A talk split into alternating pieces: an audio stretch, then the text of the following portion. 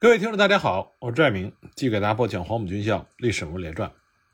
上次呢，我给大家介绍了西北军大刀队的产生，它主要是因为西北军的财政状况不佳，再加上呢，他军中的培训乃至将领都具有一定的武学背景，这就使得西北军他善于运用大刀，而与之配合的战术也就随之出现，成为了西北军的特色。一九二五年十二月，在对李景林的天津作战中。西北军的大刀队就有着显著的表现。这次作战呢，是由张之江作为总司令。一开始进攻并不顺利，这就让西北军不得不将李明忠、热河的宋哲元和北京的陆中林这些西北军的主力部队调过来。最后呢，一共有十个混成旅、两个骑兵师、二十门重炮。那么张之江下达指令，不许放枪，以大刀加刺刀。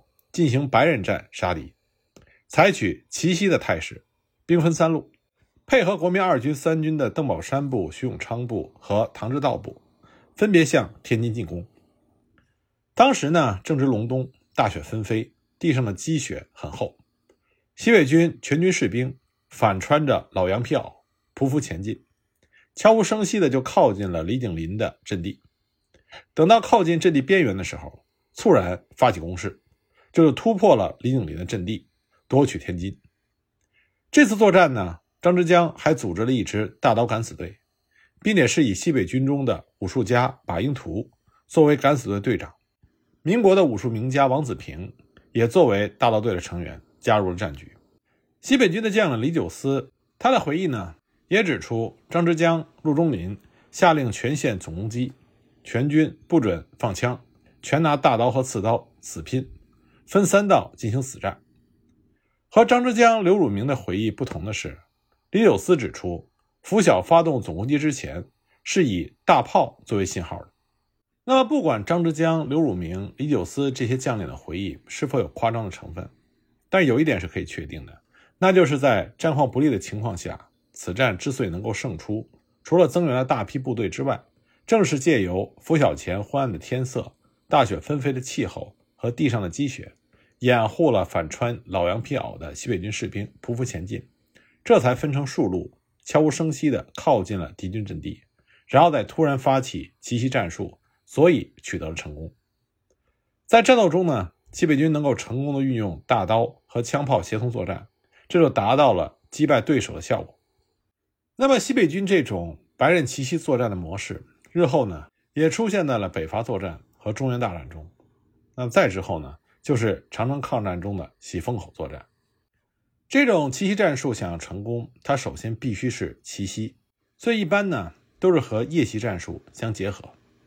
而且西北军在进攻的时候，并不是只用冷兵器，他们也会和手榴弹、驳壳枪配合使用。但是西北军的将领他们也承认，这种作战方式的死伤是非常大的。所以当他们的对手变成武器装备精良的日军的时候，只能是依靠大量士兵的生命去换取战果。在和李景林进行了天津战役之后，西北军之后又参与了北伐和中原大战。在北伐作战和中原大战里，西北军面对的是拥有海陆空完整三军的奉军和中央军，所以死伤呢随之增大，战术成功的程度也有所不同。北伐时期，奉、直、鲁联军的装备以联军主力奉军的是最好。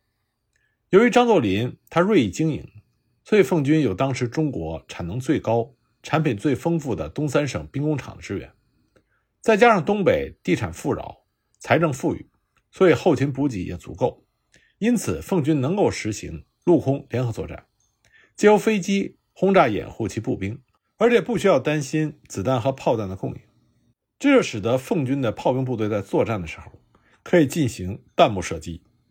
也可以进行熟练的步炮联合作战。反观当时的西北军，并没有这么好的物质条件。虽然那时候冯玉祥也得到了苏联和广州国民政府的支援，但是军械弹药仍然时常不足。一九二七年七月，冯玉祥在发给孙良诚的电报里就指出：眼下沪汉交通受阻，新枪不容易运到，该部新兵无枪者，应该分班练习长矛、大刀、炸弹等。以便应战，大刀或者长矛，每人一件，要选择体壮健步者练习之。炸弹每人需携带八枚。十二月的时候，冯玉祥在给各将领的电报里，他也提到，枪械就由此间发起，不足则发给迫击炮，再不足则一半用刀，一半用长矛。对于刀矛的用法，需要认真研究。须知解决战局者，经常要靠白刃。此种兵器只要操练有素，收效甚大。那么，从冯玉祥的这两封电报，我们就可以看到，西北军在北伐期间枪炮严重不足。所以需要让士兵使用大刀、长矛这些冷兵器来战斗。那么西北军将领中，和冯玉祥一样看重白刃战的，另外一位就是张之江。张之江曾经专门在西北军里推广国术。张之江呢，曾经认为，无论是日俄战争还是一次大战，很多战役最终的胜利是取决于白刃格斗。他说，以他个人的经验，每次最后的胜利十之八九都是得力于。有武术技能的部队，所以他认为战术训练必须强调白刃作战。那么这里我们要强调的是呢，虽然冯玉祥他重视冷兵器作战，但同时他也重视热兵器的使用，比如说迫击炮、步枪射击、军事攻势相关的技术、坑道爆破、修筑工事等等，这都是冯玉祥特别提醒所部官兵要勤加练习的。而且呢，冯玉祥还屡次给西北军的官兵。具体讲解如何使用大刀战术。在一封电文中，冯玉祥就写道：“我军因在近距离或夜战使用大刀杀敌，历次战斗均收很大的效果。最近听说敌人也仿效使用大刀，故此时我军应需注意三件事情：一、练习手榴弹使用法。敌人用大刀之后，我军每人需携带手榴弹四枚破之。”官兵平时对于手榴弹的使用方法需要努力练习，务必十分娴熟，方可破敌。二、练习体操，在近距离作战，如双方兵力相等，则体力强者必胜。体操是为增长体力之唯一方法。官兵作战日久，体力变差，危险万分。此时应特别努力练习障碍、单杠及普通体操等，务使人人体力强健。这才能够冲锋陷阵，战无不胜。三，必须注意精神教育。该用大刀冲锋肉搏，其获胜的原因，既是在官兵明白主义、有牺牲的决心，则勇猛搏斗，战无不胜。如果心无所守，一经临阵就会退缩，虽有大刀也没有用处。此点必须让各官兵努力注意。在另外一封电报里呢，冯玉祥写道：“我军大举北伐，与敌决战。”当明白敌人之长处短处，敌之长处即大炮、重迫击炮、飞机是也。我军则利在活用兵力，出其不意，犹在发挥精神上的长处，用白刃战破敌。此间对于刺刀、长矛、大刀等，以百般设法准备补充。各总指挥、军长、师长等，应该亲身苦下身子，督视官兵练习三件事情，那就是如何使用枪刺、大刀和长矛。这三件事是杀敌的要诀，胜敌的妙法。各官兵须知，战斗决胜负全在冲锋肉搏。若我能将刺刀、大刀、长矛三项练得极精极熟，艺高人胆大，敌人越近，则我长处愈显，官兵之胆气也就越壮。此次在兰峰打仗，敌人接近时，见我军一辆白刃，莫不立刻回头望风而逃。在另外一封电文里，冯玉祥又写道。甲敌之长处，器械精良，子弹较多；乙敌之短处，无主义，无牺牲精神，官兵之体力弱，专以升官发财为念，害怕打仗，无训练，无军纪，分子复杂，临难不相救，指挥不统一。丙我之短处为器械子弹不如敌人充足。丁我之长处是官兵体力强，明白主义，不怕死，不爱钱。知作战为救国救民，非为个人谋利益，肯牺牲，团结巩固，指挥统一。以上为敌我之长处短处，因为我之长处攻敌之短处，避敌之长处藏我之短处。其实行方法应该是节省子弹，用白刃战术肉搏摧毁敌阵，要注意攻势，深沟高垒，减弱敌人火力的效果。敌人士气不稳固，夜战的时候没有上官之督责。容易被惊，所以我方应该多用夜袭来击破敌人。在冯玉祥的电文里屡次提及要利用夜战、拂晓战和精神教育，让士兵以不怕死的精神，手持大刀和长矛以及刺刀冲锋作战，发挥西北军近战优势，来弥补枪炮弹药不足的劣势，从而和装备精良的对手进行抗衡。我们这里要注意到，西北军除了善用大刀夜袭战之外，他们的防御工事也修得非常的坚固，这和大刀夜袭战是相互配合的。因为坚固的防御工事往往会让对手久攻不下，这也会造成对手的疲累。当对手休息的时候，晚上或者是拂晓，西北军就能够趁势用大刀进行夜袭摸营。那么在北伐期间，曾经有人描绘过西北军将领手持大刀与手枪作战的例子，他描写的正是吉鸿昌。当然，吉鸿昌呢物色了两个身高两米的大汉，和他一起赤膊上阵。两个大汉呢，一手持大刀，一手持大旗；吉鸿昌则是一手持大刀，一手拿着驳壳枪。三个人一起冲锋，声势惊人。对手呢是闻风丧胆。那么本军的官兵看到以后士气大涨。到了中原大战的时候，冯玉祥、阎锡山联手组成了反蒋大军，和蒋介石决战。不过当时西北军的装备仍然是明显不足，他们发给新兵的装备是一套白裤褂。一双袜子，大刀一把，炸弹三颗。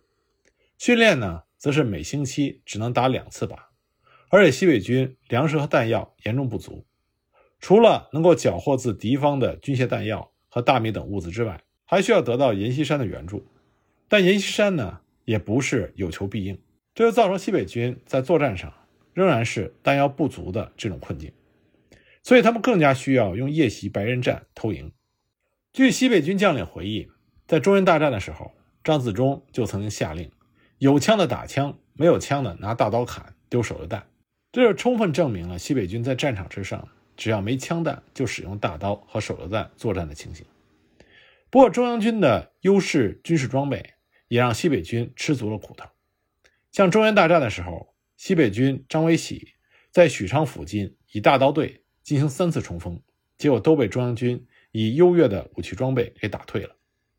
关于中原大战期间西北军夜袭偷营的战术，蒋介石也曾经专门发电报训诫他的部下。蒋介石在电报里说：“我军战略自开战以来，本立于主动地位，但最近总是敌人来攻，而我军未能反攻一次，处处陷于被动地位。此实为我革命军之羞也。譬如一个人任人来打，而不思还打，世人则必以我为无能。”而打我者，反以为真能强于我也。我军不能反攻，故在各地区的兵力薄弱，无充分的预备队，虽将敌击溃，但是难以追击，这是实在的情形。但如我军能够自动的节约兵力，各师各团分班分期，轮流佯攻，虽不能制敌死命，但必能长我军士气。观近日各将士心怀恐怖，只念兵力不足，始终为之悲愤。何以我革命军之精神竟至如此不振也？反观阎王之官兵，日间睡觉，夜间偷营，而且每团之内分定班次，规定时间前后分班攻守，故其兵力节省而不敢疲劳，乃能持久。那么从蒋介石的电文，我们就可以看到，阎锡山、冯玉祥的部队在白天和黑夜这两个时段是有规定时间分班攻守的，一部分人。负责白天的守备，另外一部分人负责夜袭，分工合作，避免过度疲劳。而在比中原大战稍早发生的一九二九年蒋冯战争中，西北军也是运用大刀来弥补自身缺乏弹药补给的劣势，对抗粮弹充足的中央军，而且颇有成效。当时在前线进行观察的东北军的包文岳，他在给张学良的电报里写道：“前方虽积加兵力，但尚未进展。”西北军所做攻势坚固异常，又士兵弹无虚发，往往用大刀冲锋，中央军被砍伤者颇多。另外，从当时和西北军交过手的中央军将领的回忆里，也能得知西北军是如何用大刀作战和夜袭的。像中央军五十四师的参谋就回忆说，当时五十四师部署的火力网非常好，能够限制西北军的进攻，但是西北军一旦进入到五十四师的阵地，就能够举起刺刀和大刀肉搏，五十四师根本就抵挡不住，被西北军杀伤甚多。五十四师只有幺零六旅郝梦龄部能够顶住西北军的攻势，幺六幺旅被西北军的优势兵力和大刀砍杀，而导致溃败。那么和中央军相比，反倒是孙传芳的旧部王金玉和上官云相的第四十七师武器充足，而且能打敢打，军官赤膊上阵，硬是把西北军压了回去。中原大战期间呢，西北军也善用自身的大刀夜袭的优势，连续进攻对手营寨。越是恶劣的天气，战果越是辉煌。也由于西北军善于游泳、搭建人梯，因此能够一声不响地爬进中央军的寨子，趁着夜色用大刀大杀一气。中央军当时往往是成连、成营、成团的被打垮。像中央军第九师的军官就回忆说，当时第九师第二营位于桃岭岗的寨子就被西北军夜袭。那么，根据在附近第三营的军官回忆，刚开始的时候，他们根本就没有听到任何的动静。因为西北军是用大刀和刺刀劈杀，声音不大。直到第二营的营长打电话求救，他们才意识到西北军来袭，所以第三营赶紧上刺刀去支援，这才险之又险地守住了桃林岗。但这只是少数守住的例子。当时对阵西北军的中央军寨子，往往是被夜袭战摸垮。另外呢，中原大战期间，西北军和北伐时候一样，重视防御工事，所以他们的工事修得十分的坚固。一九三零年七月、八月初，中央军打算进行中央突破，但是被西北军的外壕侧射火力给压制的进退不得。不过，中央军的预备队很多，并且西北军摸营的时候似乎没有主攻方向和计划，从来不会进行纵深攻击，这就使得中央军能够在遭到夜袭之后，让后方的预备队补上，加强防御。西北军这种凭借着大刀长矛来弥补枪炮不足的劣势。从而可以和优势装备的对手进行作战的方法，它是有上限的。当对手的武器装备优势达到一定程度的时候，西北军的这种白人夜袭的战术也就得不偿失了。实际上，在蒋冯战争的时候，虽然西北军一度也占有优势，但是中央军凭借着西北军叛逃人员而得知了对方的战术，所以就可以预做准备，比如说夜间点篝火，防止西北军用大刀夜袭来摸营。这就极大的减弱了西北军夜袭战术的效果。那么到了中原大战期间呢，西北军仅能数次和中央军会有攻势，相持不下。想要取得决定性的胜利，只能等待阎锡山、李宗仁、张发奎这些盟友的捷报。但是随着张学良东北军的加入，再加上阎锡山、李宗仁、张发奎等人都被中央军打败，所以西北军呢后路被断，退无可退，最终瓦解。其实冯玉祥呢。他也知道作战不能光靠大刀肉搏，军官如何指挥队伍同样重要。在一九三零年四月十一日，冯玉祥曾经在日记里写道：“现在官长只知劈刀拉杠子，指挥队伍一点都不讲求，这是我们最大的缺点。”其实冯玉祥呢，并不是一个大老粗。北伐的时候，冯玉祥曾经给他的麾下将领发过一封电报，他这封电报里是这么写的：“欧战以后。”战术、兵器等均已更新，与之前大不相同。兵器则机关枪为主，攻击则成千成万只坦克车为之，防守则以各种地雷、电网、极宽极深的壕沟为主。空中呢，则用数千架之飞机；水中则用海面不见之潜水艇。一切都和之前不同，所以这是科学战争、化学战争、机器战争的年代。绝不再是大刀战争的时代。由此可知呢，冯玉祥对于现代战争形态的改变也是颇为关注的。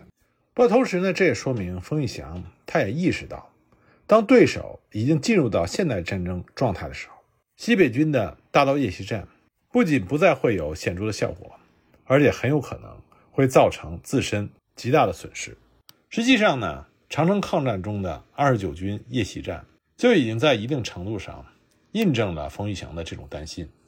不过呢，由于种种的客观原因，在一九三三年三月十二日凌晨的大刀队夜袭战之后，宋哲元并没有如实的向南京方面汇报战斗的情况，这就给南京军委会产生了错觉。他们认为宋哲元军仍然占领着喜峰口附近的所有关口，固守于长城一线。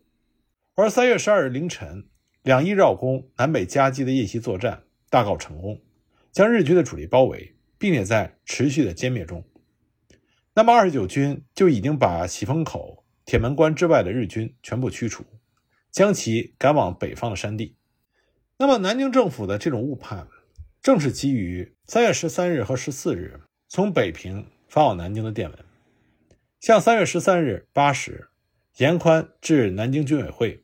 电文中写道：“喜峰口宋哲元部已于十二日夜将敌人包围，正在缴械中。”十三日晚上八时，肖振营给蒋介石的电文中写道：“我军于酣战四日之后，抽队绕攻，敌增援至，复绕之，混战激烈，夺敌人坦克五辆，大炮六门，焚敌人辎重车无数，并包围敌军一旅团，现正四面围攻中。”特别是三月十四日晚上十时所发来的电文，里面写着：一喜峰口正面高地之敌已纷纷向后溃退，该地被我完全占领；二西北侧高地尚有少数之敌正解决中；三董家口铁门关一带之敌人骑兵正由我同旅分头解决；四据报敌人大批辎重及伤兵向后运输，络绎不绝。那么这些电文。就给人一种错觉，那就是宋哲元军不仅全面坚守长城线，而且呢，更是出击口外，把日军压迫到了喜峰口北方的山地、潘家口西方山地一带。那么，这铺天盖地的告捷的内容，就渐渐让疑心多虑的蒋介石也开始相信宋哲元的战报。像三月十二日，蒋介石给宋哲元的回电里边就写着：“扼守喜峰口，应于口外拟定数个重要据点。”与敌坚持，但不要过分突出，以期节省兵力。三月十三日晚上十点，他又指示宋哲元说：“古北口既不能守，则喜峰口则不宜过于突出，望兄坚守关门，相机处置。”蒋介石这会儿很明显，他以为古北口既然已经陷落，但是喜峰口不仅没有陷落，而且守军更能出击口外制敌。但事实上呢？占领着长城各主要关口的，这时候已经不是宋哲元的二十九军，而是日军。三月十二日之后，从长城线出击的，并不是宋哲元军出击口外围歼日军，而是日军的混成十四旅团对口内的二十九军的第二线阵地的越境攻击。那本来按照关东军司令部的命令，日军是不能向口内攻击的。那为什么混成十四旅团的服部旅团长改变了之前？只守备长城一线的战术呢？关于这方面的情况，我们下一集再继续给大家讲。